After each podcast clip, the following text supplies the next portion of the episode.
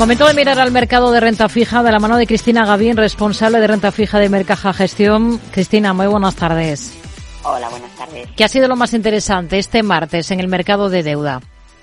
Bueno, la verdad es que hoy destacar sobre todo que recuperamos volumen, ¿no? Con respecto a ayer, que fue festivo en Estados Unidos y eso, bueno, pues siempre se hace que el mercado esté menos activo y hoy la verdad es que se notaba esa vuelta a la actividad y también sobre todo se ha notado bastante volatilidad, de hecho, en, los tipos en general, ¿no? El 10 años alemán lo hemos tenido viviendo varios movimientos de ida y vuelta e incluso ha llegado a tocar el 2.40, ¿no? Aunque ahora lo tenemos en el 2.36 y el resto de curvas europeas, bueno, pues han mostrado un perfil muy similar.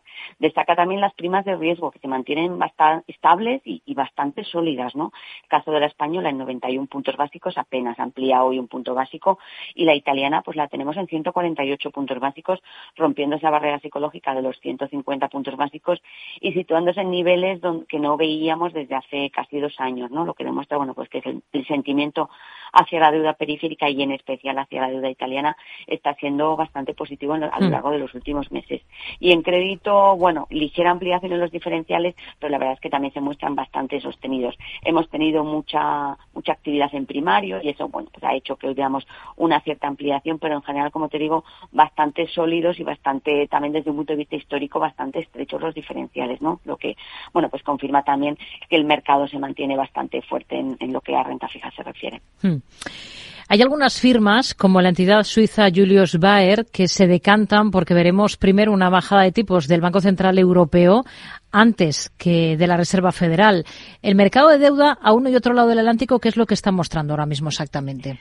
Bueno, a ver, todas estas eh, disquisiciones vienen un poco de, lo que estamos viendo, ¿no? La economía norteamericana se está mostrando bastante sólida con los últimos datos de precios que, hemos visto, ¿no? Eh, que se han situado por encima de lo esperado, ¿no? Y eso está, bueno, pues quizás por parte de los inversores retrasando el inicio de la bajada de tipos, mientras que en Europa, bueno, pues eh, las dudas sobre el crecimiento todavía existen, ¿no? Y eso es lo, como te decía, lo que está llevando a muchas analistas, muchas casas de inversión, bueno, pues a anticipar ante las bajadas en Europa que en Estados Unidos.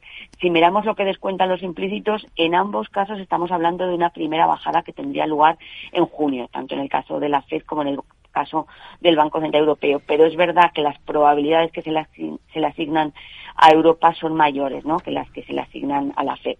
En cualquier caso, yo tomaría todos estos, estos implícitos del mercado pues con pinzas, ¿no? Porque eh, se ha demostrado que son muy sensibles a los datos que se van publicando, ¿no? Y de cara a las próximas semanas pues vamos a tener el deflactor de la economía norteamericana. Tendremos reunión del BCE el próximo 7 de marzo que nos irá dando pistas, por lo cual, bueno, pues las probabilidades se pueden ir modulando, ¿no? Pero sí que es verdad que a día de hoy, hmm. pues parece que el BCE estaría primero en la carrera hacia el inicio de bajada de tipos. No está siendo un buen año en bolsa para las utilities europeas, tampoco para las españolas, porque están registrando mal comportamiento. Si pensamos en su deuda, ustedes, para ustedes sería un sector en el que fijarse ahora o estarían al margen. Bueno, a ver, eh, si analizamos la deuda de estos sectores, obviamente eh, se han visto también condicionados eh, pues por todos los factores de la evolución de los precios de materias primas, al igual que, el equity, ¿no? Pero es verdad que lo están haciendo de forma muy moderada. ¿Por qué? Bueno, pues porque se trata de compañías que en general tienen ratings medios altos, se sitúan en el tramo medio alto de cada en cuanto a calidad crediticia se refiere y donde en general los flujos de caja suelen ser importantes y hay bastante visibilidad en ese sentido. Si a eso le añadimos que hay muchas emisiones dentro del sector, sector que son verdes, son emisiones sostenibles, que eso también siempre te genera un cierto soporte, ¿no? Por, eh, pues por el flujo de compradores es, eh, consistentes que mantienes a lo largo del tiempo, bueno, pues eso es lo que está haciendo que la deuda, aunque es verdad, como te decía, que ha sufrido en cierta medida, la verdad es que se está manteniendo bastante sólida.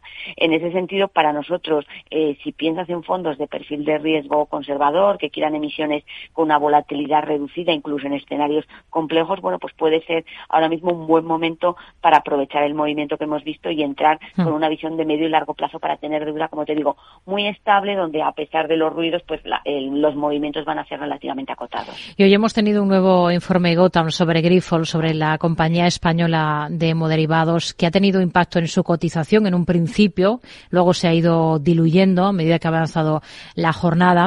En su deuda cotizada también se ha notado. Sí, la verdad es que el, movimiento ha sido muy parecido al equity, ¿no? La primera reacción ha sido una fuerte caída en el precio para luego ir recuperando, ¿no? Y esto ha ocurrido tanto en los bonos senior secure, que tienen un rating de W menos, como en los eh, bonos de senior and secure, ¿no? Con menor grado de prelación, que tienen un rating B menos. Eh, sí que hay que decir que en ambos casos los bonos están todavía de los lejos de los niveles a los que cotizaban antes del primer informe que viera, que, publicó Gotham hace ya pues varias semanas, ¿no? De hecho, por poner un ejemplo, ¿no? El bono de octubre de 2028 que es Senior and Secure eh, cotizaba a principios de año en rentabilidades del 5,5 6%, se movía en ese rango y ahora mismo lo tenemos en una rentabilidad del 7,5, aunque es verdad que en los momentos de mayor estrés de mercado llegó a cotizar en el 9%. Desde luego, a ver, existen muchas incertidumbres y, como decimos, no van surgiendo noticias y está claro que la volatilidad va a continuar. Por lo tanto, al igual que el equity, pues los bonos no, no van a escapar, ¿no? Obviamente aquellos bonos de menor grado de prelación van a sufrir más, pero ambos van a, van a verse afectados por las noticias, el flujo de noticias que vayamos conociendo de cara a los próximos meses. Cristina Gavin, responsable de renta fija de Bercaja Gestión. Gracias. Muy buenas tardes. Buenas tardes.